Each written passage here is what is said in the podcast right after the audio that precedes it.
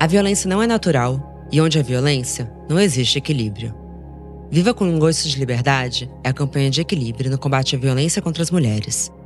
Sabendo que identificar a violência é o primeiro passo para quebrar o ciclo e que a rede de apoio tem um papel fundamental na jornada do despertar para a liberdade, a marca firmou uma parceria com a Cruzando Histórias, organização social especializada em empregabilidade e empoderamento feminino. Nenhuma mulher deveria estar sozinha nessa luta e Equilíbrio pode fortalecer sua rede de apoio, oferecendo atendimentos gratuitos de acolhimento psicológico e orientação de carreira para mulheres de todo o Brasil. Saiba mais no site que está na descrição do episódio.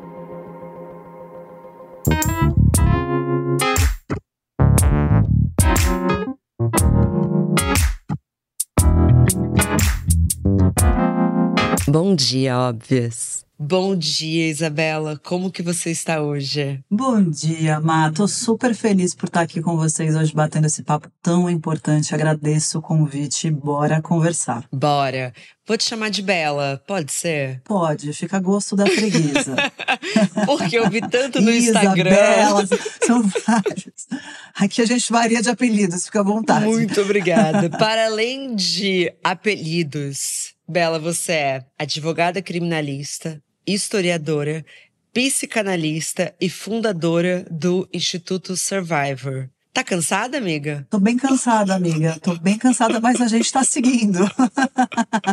Agradeço por você superar esse cansaço diariamente, porque o seu trabalho é super importante. Bom, quero explorar essas diferentes facetas e suas especialidades ao longo do episódio, mas o Bom de Óbvios é um programa que fala sobre histórias. Então, eu queria primeiro começar te conhecendo e entender como que a sua experiência pessoal, a sua história pessoal interage com essa compreensão histórica, legal, psicanalista do que é a violência de gênero? Ma, eu, na verdade, hoje, como psicanalista e já tendo assimilado muito do meu processo pessoal, compreendo que eu sou advogada, criminalista, especialista em gênero por sintoma. Não poderia ser diferente, porque eu cresci numa família onde existia violência doméstica e eu cresci com a minha mãe me solicitando muito como uma pessoa que cuidasse dela e a amparasse, né, auxiliando em tomadas de decisões. Então não havia como fugir disso, né? E eu, eu digo algo assim que é bastante elevado, inclusive, que é difícil da gente conseguir acessar, mas eu passei um período da minha vida muito longo onde eu sentia raiva disso, né, de ter sido adultizada, exposta a algumas situações que não eram é, situações que uma criança deveria ter enfrentado. Mas hoje, depois de ter sublimado essas dores, né,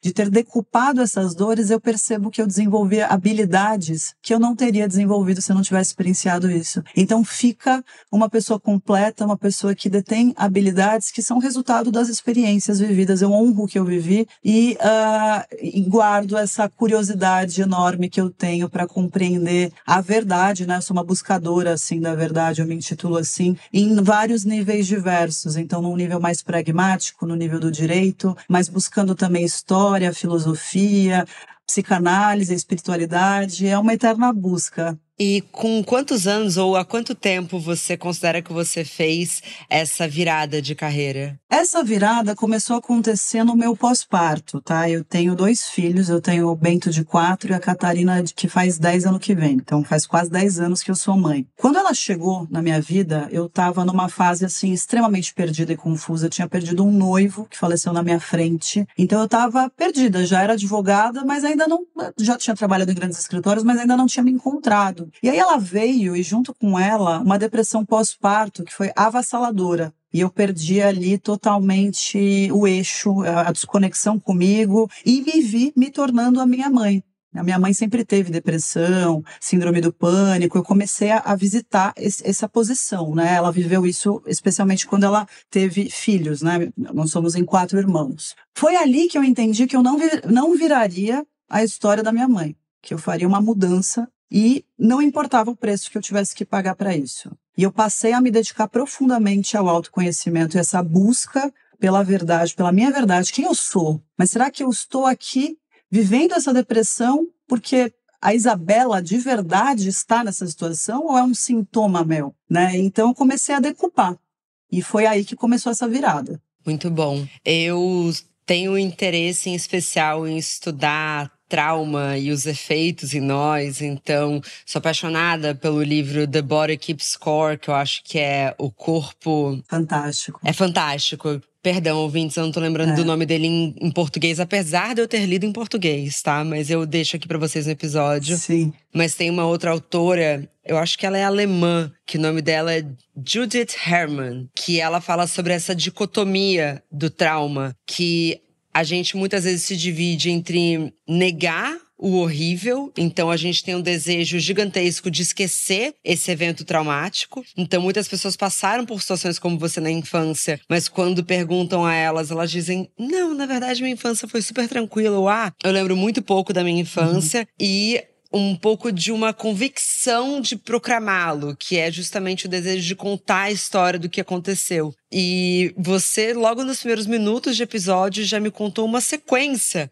de traumas. Sim. É, como que você se encontrou nessa dicotomia desse outro lado? E você acha que é mais importante para pessoas que passaram por traumas falar sobre eles?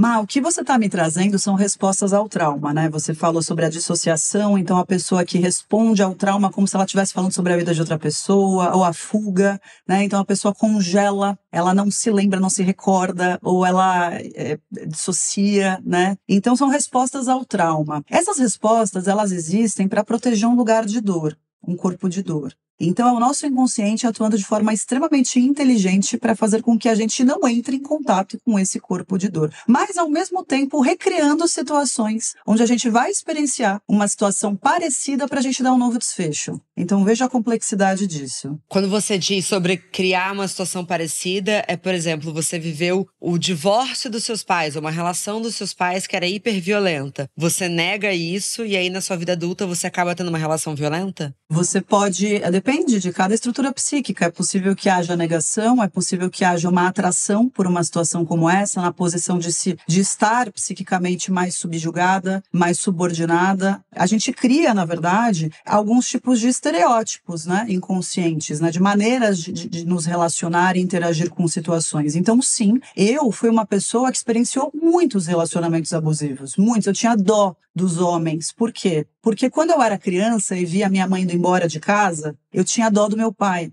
Ele ficou sozinho, ela levou os quatro filhos embora. Então fui percebendo que eu guardava essa dó e eu tinha uma tendência a maternar os homens, a cuidar, a entender. Eu era terapeuta. Essas minhas habilidades que eu possuo hoje eu direcionava para eles. Uhum. Então eu vou compreender, eu vou terapeutizar, porque sempre existe uma dor do lado deles. Então eu era a compreensiva, sabe? O que eu fiz foi juntar essas minhas habilidades que eu doava para parceiros para colocar elas disponíveis para um propósito, né? Para um propósito de serviço, né? Um propósito propósito comunitário para oferecer para mulheres, para pessoas que chegam até mim em situação é, de dor, de sofrimento. E hoje eu, eu entendo que eu sou uma lixeira, sabe? Lixeira das emoções das pessoas. As pessoas chegam até mim com problemas gravíssimos, me relatando os piores momentos das vidas delas.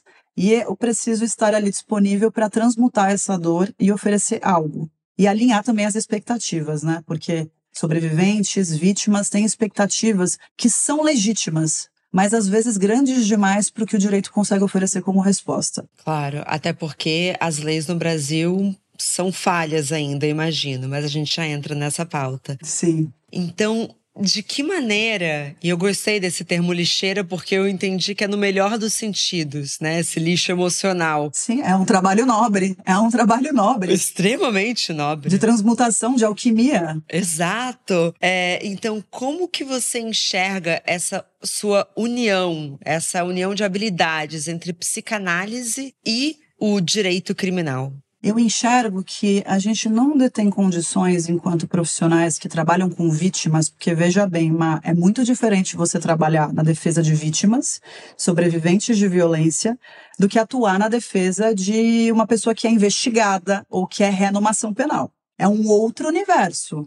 Quando eu atuo para uma pessoa que é investigada, ou um réu, ou uma ré num processo, numa ação penal, a, aquela pessoa, ela enxerga você de uma outra forma. Né? Porque ela já tá ali na merda, né? Então você vai trazer a possibilidade da vida dela melhorar, nem que seja minimamente. A vítima de violência doméstica, ela traz essas demandas emocionais que são legítimas, mas muito grandes. Então muitas vezes você consegue uma condenação criminal do agressor, mas aquilo não é suficiente, porque ela busca a justiça por toda uma vida, que não é somente pela história que ela viveu com ele. Sim. Aquele é o ápice, é o que ela consegue ver, mas é uma história muito maior de violências sistêmicas que ela viveu. Então, a psicanálise análise ela é a base desse trabalho porque ela me faz compreender o que está para além da fala, que eu escuto no meu escritório, né? Escritório barra consultório. Então, eu consigo entender melhor o que ela está me dizendo, quais são as demandas emocionais dela e o quanto eu consigo me posicionar como profissional de uma maneira coerente, de uma maneira ética e de uma maneira que eu tenho, inclusive, feito essa diferença, assim, de análise entre esses dois conceitos que eu vou tratar agora, que é ser socorrista e não ser uma salvadora. Eu não gosto dessa posição de salvadora. Acho que é uma posição idealizada, uma posição onde você fica sendo cultuado atuada né, por algo que, infelizmente, nós não detemos condições de resolver. Então, a socorrista é aquela especialista que ela vai reunir habilidades, técnica, para conseguir trazer respostas eficazes no campo do direito. Mas existe uma grande, uma grande quantidade de respostas que essa vítima vai encontrar no seu percurso individual de transmutação das suas feridas. Então, é necessário que haja uma autorresponsabilidade em algum lugar dessa jornada para que haja essa mudança, essa transmutação dessas dores e traumas. Não sei se eu estou indo longe demais, mas a gente poderia dizer que essa rede de apoio entre advogada, família, institutos, são socorristas, mas no final das contas, a mulher que está passando por essa situação, só ela pode salvar a si mesma? É exatamente isso.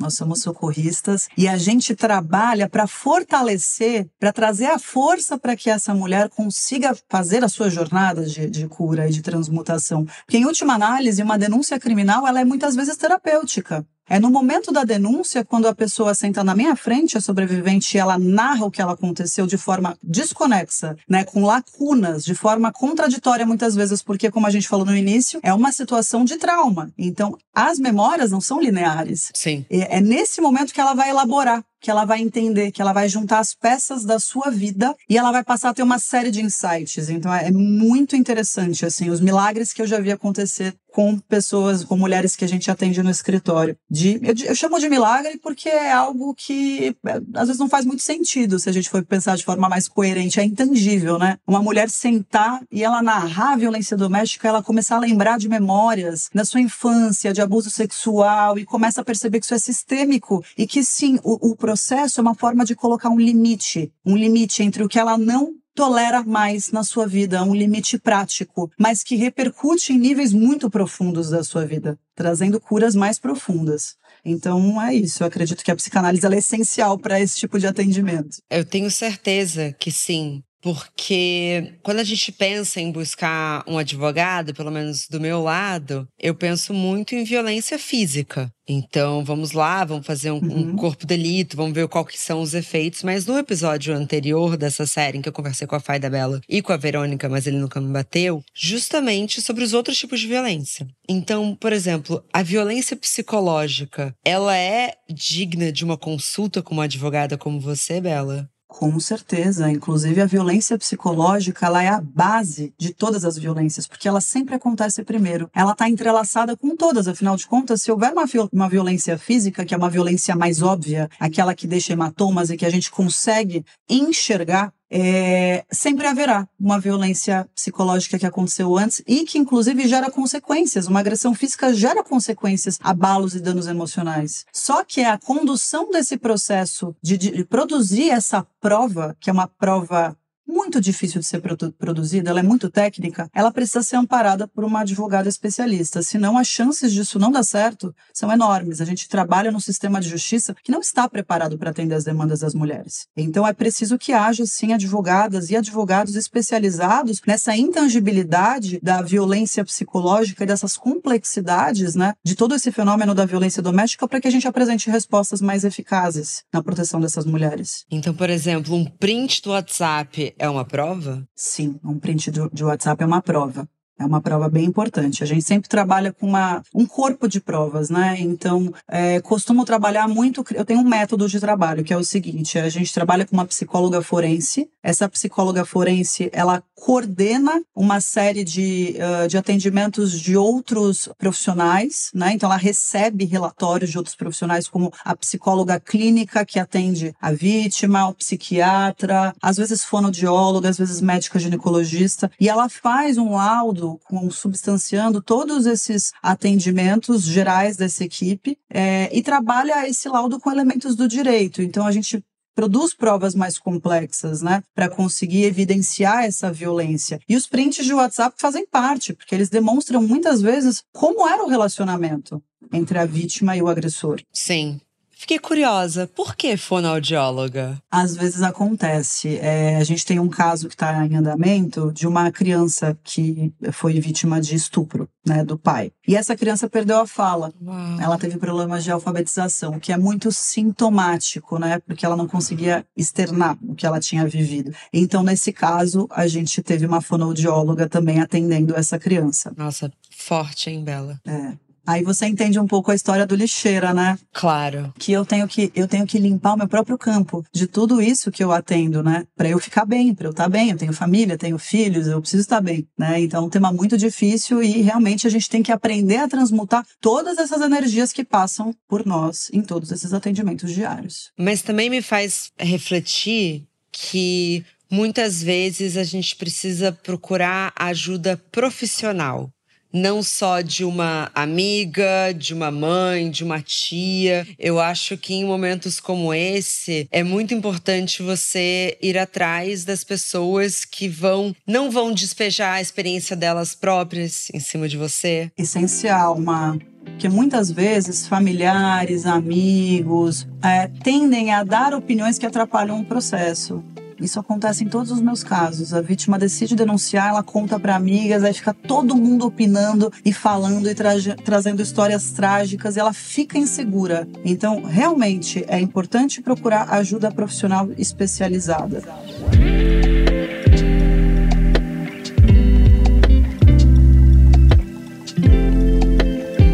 Gente falou um pouco sobre a falta de entendimento de qual tipo de violência é digna de ser punida perante a lei e falamos também sobre como a justiça e a legislação ainda são falhas com as mulheres. Você pode me contar um pouco como a história da legislação brasileira afetou a maneira como a gente vê a violência doméstica hoje e se existem eventos ou períodos históricos que foram fundamentais para a gente mudar essa percepção sobre o que é violência doméstica? Essa pergunta é muito interessante, só que a gente tem que voltar um pouquinho mais no tempo para a gente entender melhor esse contexto, né? Eu gosto de fazer um paralelo com a estruturação do patriarcado, né? E aí a gente tem que pensar um pouco sobre a Bíblia, né? Sobre o mito Gênesis, né, da criação do mundo, Adão e Eva, porque ali está o ovo da serpente. Ali está descrito que a mulher ela foi criada a partir de uma parte acessória do homem. E justamente por isso ela seria inferior. Essa interpretação dessa diferença entre homens e mulheres, ela é descrita claramente na caça às bruxas, na Idade Média, que acontece bastante tempo depois da estruturação dos livros da Bíblia, né? Então, lá em 1483, dois monges estruturaram um livro que eu acho que está aqui, inclusive, que eu uso muito ele, que é esse aqui, Martelo das Feiticeiras, Maleus Maleficaram. Esse livro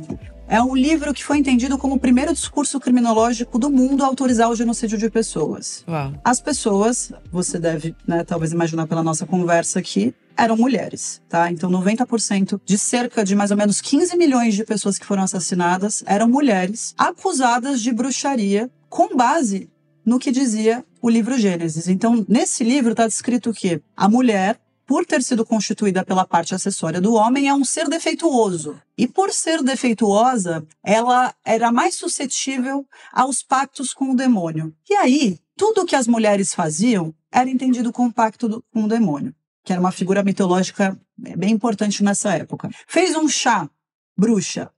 Fez um parto de uma criança, morreu a criança, bruxa. Fez um parto, a criança viveu, bruxa também manipula o poder de Deus, bruxa também. Curou uma pessoa, bruxa, até porque naquela época era proibido que mulheres curassem pessoas. O exercício da medicina era restrito aos homens. Por que, que eu estou contextualizando tudo isso, Má? Porque é nesse período que o Brasil é invadido. É nesse período que chegam no Brasil os portugueses, dentro desse contexto da Inquisição. E a nossa terra é o quê? Estuprada.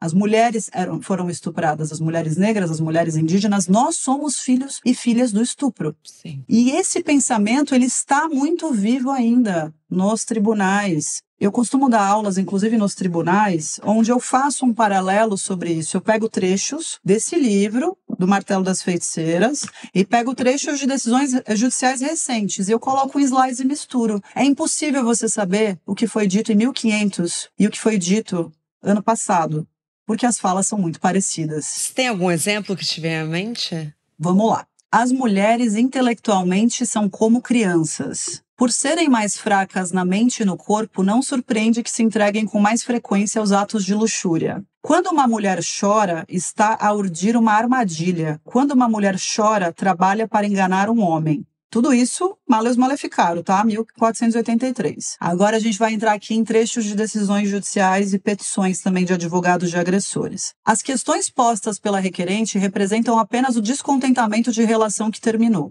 Se as falas da suposta vítima fossem verdadeiras, teríamos que considerar ter havido um hipotético episódio pontual de demência, por ocasião de ter comparecido à cerimônia de seu próprio casamento com um homem que agora diz ser seu agressor. A pretensa vítima usava trajes mínimos e vestes que expõem bastante de seu corpo e sua silhueta, com um comportamento incompatível com uma vítima real de violência doméstica. E tem outros trechos, tem trechos mais pesados. Aqui, é esse, esses que eu ilustrei agora foram os que eu utilizei em uma aula num tribunal, mas tem coisas muito mais pesadas aqui nesses livros. Eu já achei bem pesado. Bem pesado, né? Porque o grande problema que a gente enfrenta hoje não são as leis. Nós temos leis importantes. Nós temos a Lei Maria da Penha, uma das leis mais importantes do mundo na proteção de mulheres em situação de violência doméstica. Qual é o nosso problema, então, Má? Por que, que uma mulher chega numa delegacia de polícia e fala que sofreu violência psicológica e manda ela de volta para casa, dizendo que ela deve reatar com o coitado do agressor, porque isso é briga de casal? Por que, que isso acontece? Por conta dos vieses inconscientes,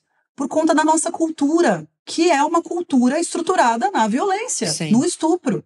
A gente ainda não venceu esse paradigma. Então é um trabalho muito complexo de conscientização social que a gente precisa fazer, alinhado com políticas públicas. Inclusive na resposta midiática aos acontecimentos. Sim. Porque Exato. como que você enxerga que a mídia e a cultura popular continuam perpetuando essa cultura de estupro contra as mulheres? Basta a gente olhar as manchetes, né? As próprias manchetes, quando elas dão conta de noticiar esses casos, elas são revitimizadoras, né? Então, muitas vezes vem a descrição do que, que ela estava usando, do que, que ela estava fazendo. É sempre o foco na mulher e no que eles, pelos seus vieses, identificam como ela teria feito errado para justificar a violência, né? Como se fosse um corpo disponível para a satisfação dos desejos masculinos. Então a mídia tem um papel social muito importante. Eu acho que a gente já melhorou um pouco, né? Deu uma melhorada. Era muito pior 10 anos atrás, né? Sim. As coisas estão melhorando porque a gente tem feito uma pressão muito grande, né? Um trabalho muito grande dos movimentos sociais, de trazer mais consciência para as próprias mulheres. Inclusive, a gente tem tido mais números de violências, mais denúncias de violências. E, inclusive, é importante que a gente pense que existem mais denúncias hoje porque existem mais mulheres conscientes, né?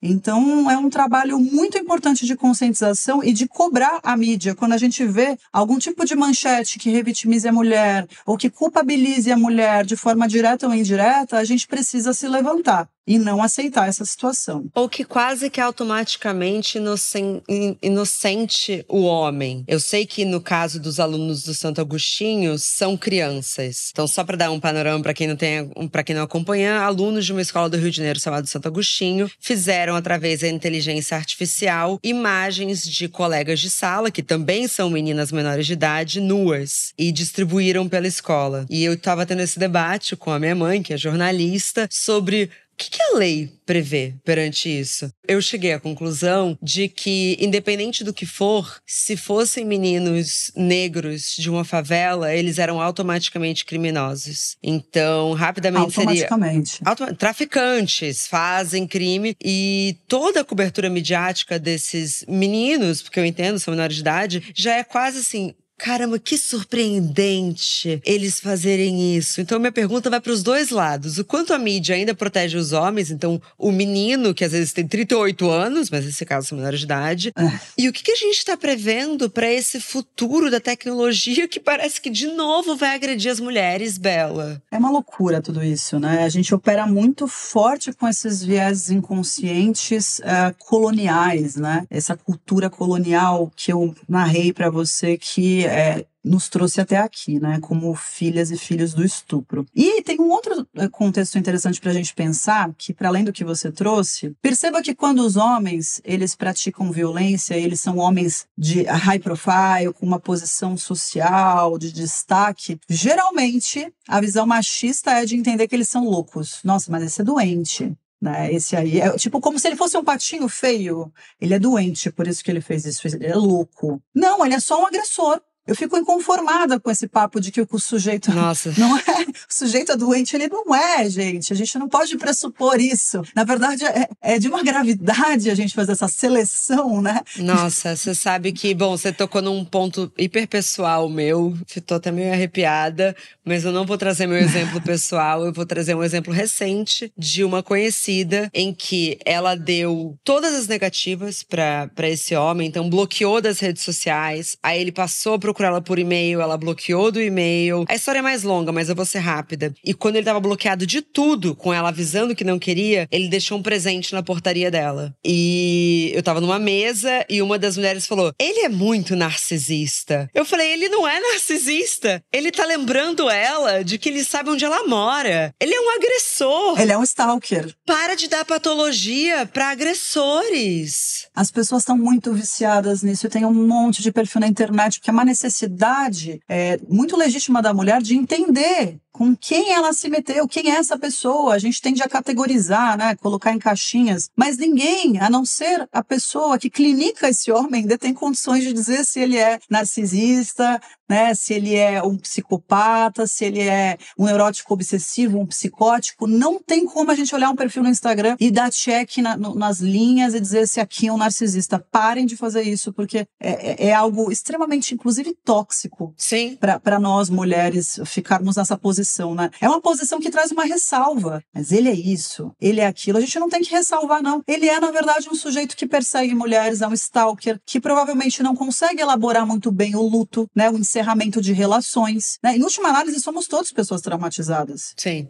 Todos vivemos experiências que nos marcam e nos fazem tomar é, decisões e comportamentos de determinadas formas. Mas isso não é necessário, analisar isso não é necessário para que a gente entenda uma situação de violência de gênero, né? Como essa que você está me narrando, que já faço um parênteses para dizer, é muito complicado e muito perigoso a gente ter interações com pessoas que têm comportamentos de stalking, tá? Porque, via de regra, são esses homens que descumprem protetivas. Pessoas que têm comportamento compulsivo, né? Que não conseguem ser freadas por nada. Então, esse é um perfil perigoso. Muito bom, Bela. Então, já que familiares, amigos não devem dar diagnósticos baseados em posts da internet. Como que eles podem efetivamente ser uma rede de apoio importante para uma pessoa que quer sair ou que já saiu de uma situação de abuso, mas que está precisando de ajuda? Primeiro passo, Ma, é a gente saber escutar. A gente tende a não saber escutar. Então, muitas vezes, justamente por não sabermos escutar, a mulher que está ao nosso lado em situação de violência doméstica, ela não se sente confortável de se abrir, já temendo pelos julgamentos. Porque geralmente ela já falou alguma coisa sobre essa pessoa, né? Já disse alguma coisa sobre esse sujeito para as amigas. E as amigas já xingaram, já falaram que não dá para ficar com ele, que é um absurdo ela ficar com ele, ela se colocar nessa posição. Então ela tende a começar a guardar para ela, por vergonha, por constrangimento né? E por não ter habilidades ainda desenvolvidas para sustentar uma posição de rompimento dessa relação, porque é muito delicado, transita por vários fios sistêmicos da existência dessa mulher esse rompimento. Não é algo tão prático como as pessoas pensam, né? Sim. Vai lá e termina. Não, na verdade é um fio sistêmico ancestral enorme que está passando ali por ela, então a gente tem que ter compaixão, cuidado, uma escuta sem julgamento, que pode ser uma escutativa, né? Então você pode escutar e sugerir sugerir para ela alguns passos mais pragmáticos para a resolução do problema. Então, escutar e falar: olha, o que você está me dizendo é muito importante, é grave e a gente pode juntas procurar uma rede de apoio especializada. Eu vou estar aqui com você.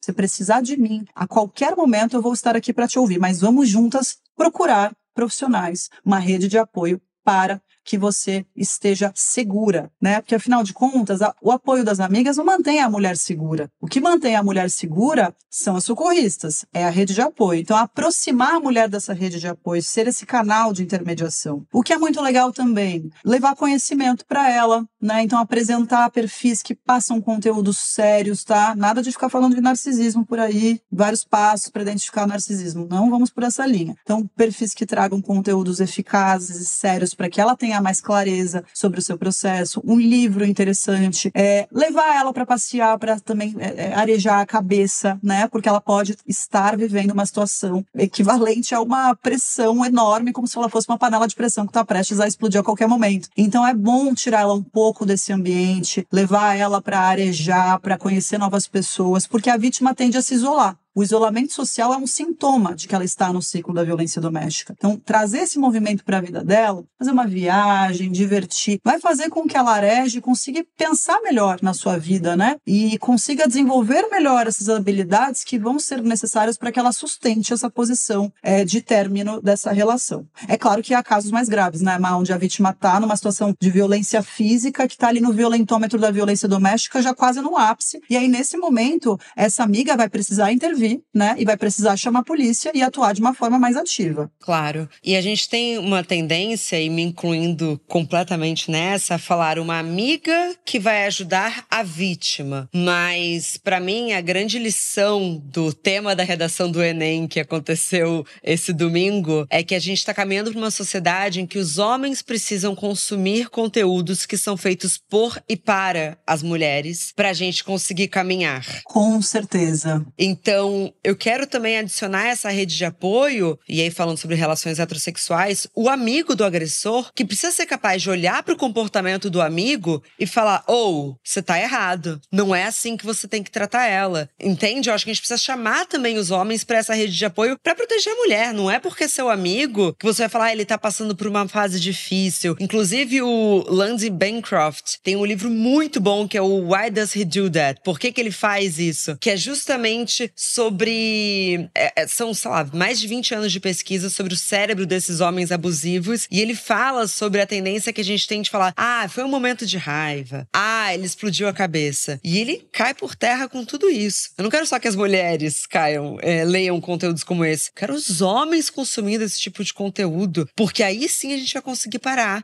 esses agressores. Exatamente. Você tocou num ponto muito importante, né? A gente precisa é, trazer mais consciência para que os homens desenvolvam essa capacidade né, de enxergar a vulnerabilidade, de conseguir ser pessoas mais sensíveis. Né? A construção do patriarcado também levou isso deles, né?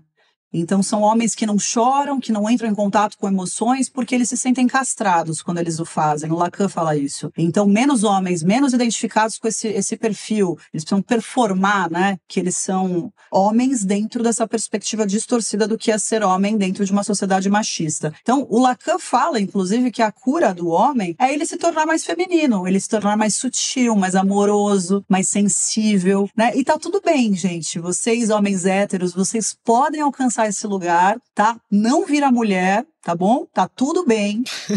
É importante. E não tem nada a ver com sexualidade, aliás. Não tem nada a ver, nada a ver, nada a ver. É importante. Bom, tem sempre um tanto de misoginia em um agressor de mulheres, né? Eles não amam mulheres, eles gostam de transar com mulheres. Exatamente. Na verdade, eles gostam de transar porque é um fetiche, né? Porque eles precisam performar isso, eles foram estruturados para isso. Mas eu vi até o Karnal falando isso esses dias, achei sensacional. Eles gostam mesmo dos afetos masculinos, dos amigos, né? Exato. né? É com eles que eles mantêm afetos, né? De, de mais intimidade, muitas vezes. Então, eu acho que se tornar mais mais feminino significa se tornar mais complexo, mais sensível, mais aberto a explorar outros afetos. E para eles vai ser libertador. Pelo, né, pelo amor das deusas, se entrega. Não é, Má? Completamente. Eu tô com você. Vai sentir.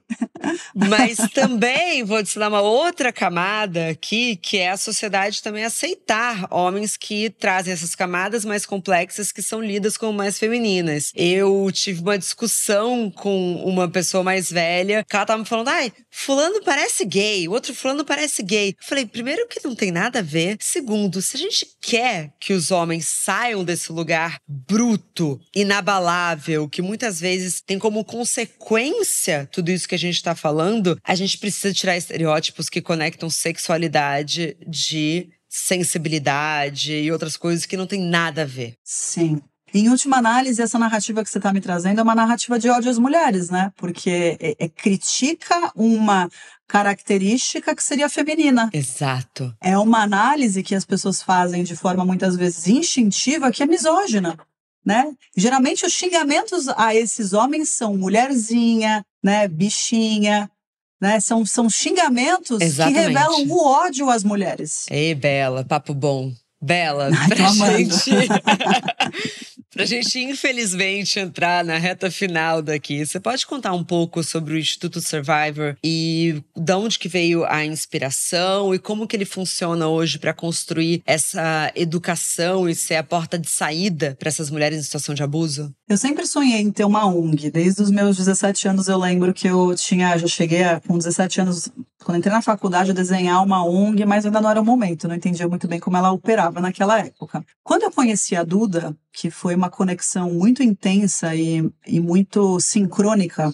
A gente se conheceu do nada. Você pode só introduzir quem é a Duda para as ouvintes? Desculpa, gente, a Duda Reis. Obrigada. A Duda Reis, que na verdade o caso dela foi um dos casos mais importantes de violência doméstica que a gente teve no país, com uma grande repercussão. A gente se conheceu praticamente no dia, assim, da denúncia e passamos juntas por um processo muito longo, muito complexo, com uma gestão de crise enorme, né, uma exposição midiática muito grande. E a Duda, ela se abriu para uma transformação pessoal enorme, né, e ela passou durante esse processo, que para ela também foi terapêutico, com essa equipe multidisciplinar é, que a gente atua em parceria. E foi a partir daí, quando ela teve acesso a tudo isso, que um dia a gente estava numa viagem e conversando, ela disse: Nossa, eu queria muito que outras mulheres experimentassem o que eu tive a oportunidade de viver. E eu falei para ela: Nossa, o meu sonho é ter uma ONG onde a gente possa oferecer tudo isso, né? Porque nem todo mundo tem condições de pagar honorários no meu escritório de advocacia para ter acesso a isso. Mas será que é justo Claro que não é. Então vamos, já que o poder público, já que as políticas públicas não dão conta de estruturar atendimentos tão complexos, vamos a gente fazer alguma coisa para levar mais acesso a essas mulheres. E a partir daí surgiu o Survivor, é, a gente criou uma rede de voluntárias, hoje são cerca de 800 a mil mulheres, que atuam em diversas áreas. Então, a gente tem médica, advogada, a gente tem psicóloga, psiquiatra, professora de yoga, tem de tudo, né? Desde terapias holísticas a terapias mais tradicionais, trazendo o aconselhamento jurídico, tra trazendo acolhimento. Também tem mulheres que não têm formação específica, mas elas ah, já foram vítimas, em última análise, na verdade, todas as sobreviventes, ah, desculpa, todas as voluntárias do Instituto são sobreviventes, né? A maior parte já viveu uma situação de violência e decide ressignificar a sua história. Então a gente tem um cuidado muito grande com essas voluntárias, a gente tem um programa de educação continuada, onde acontecem encontros frequentes comigo, é, capacitando elas para esses atendimentos a essas sobreviventes. E também a gente tem alguns projetos, né, projetos educacionais, a gente atua junto a algumas empresas, é, trazendo letramento de gênero, falando sobre violência doméstica, violência de gênero. E a gente tem um convênio com a Universidade Ítalo Brasileiro, que foi o primeiro convênio do Brasil que traz esse contexto, no qual a gente dá cerca de 500 bolsas de estudo é, por ano para mulheres em situação de violência doméstica no ensino superior. Era um convênio de 200 e a gente aumentou para 500. Então, nos próximos cinco anos, vai ter muita mulher tendo acesso ao ensino superior. Que é isso, Mar. Não adianta a gente só atuar no conflito. A gente tem que empoderar de verdade as mulheres. E eu não acredito num real empoderamento sem que a gente construa as bases para uma autonomia financeira e emocional. Sim. É, parabéns, Bela. Eu acho que vamos conversar, porque se existe alguma maneira que eu possa colaborar, estou aqui. É um projeto bonito, importante, eficaz e responde para as ouvintes como que elas podem entrar em contato com vocês. Má, obrigada pelo apoio, fico feliz, vamos conversar. É, é só acessar o nosso Instagram, arroba Instituto Survivor, e lá a gente tem todos os contatos, a gente tem uma equipe que atende no direct, e lá uh, você sinalizando que tem interesse, que quer um atendimento, que quer auxiliar na condição de agente de transformação social, assim que a gente chama as nossas voluntárias, alguém da nossa equipe vai te responder. Então a gente espera vocês. Perfeito. Bela, muito, muito, muito obrigada. Virei sua fã. Espero que seja apenas a primeira vez que você passa por aqui. E parabéns pelo seu trabalho tão bonito e importante. Ma, muito obrigada. Fiquei super feliz. Foi um, um encontro maravilhoso. Obrigada pelo convite. Até a próxima.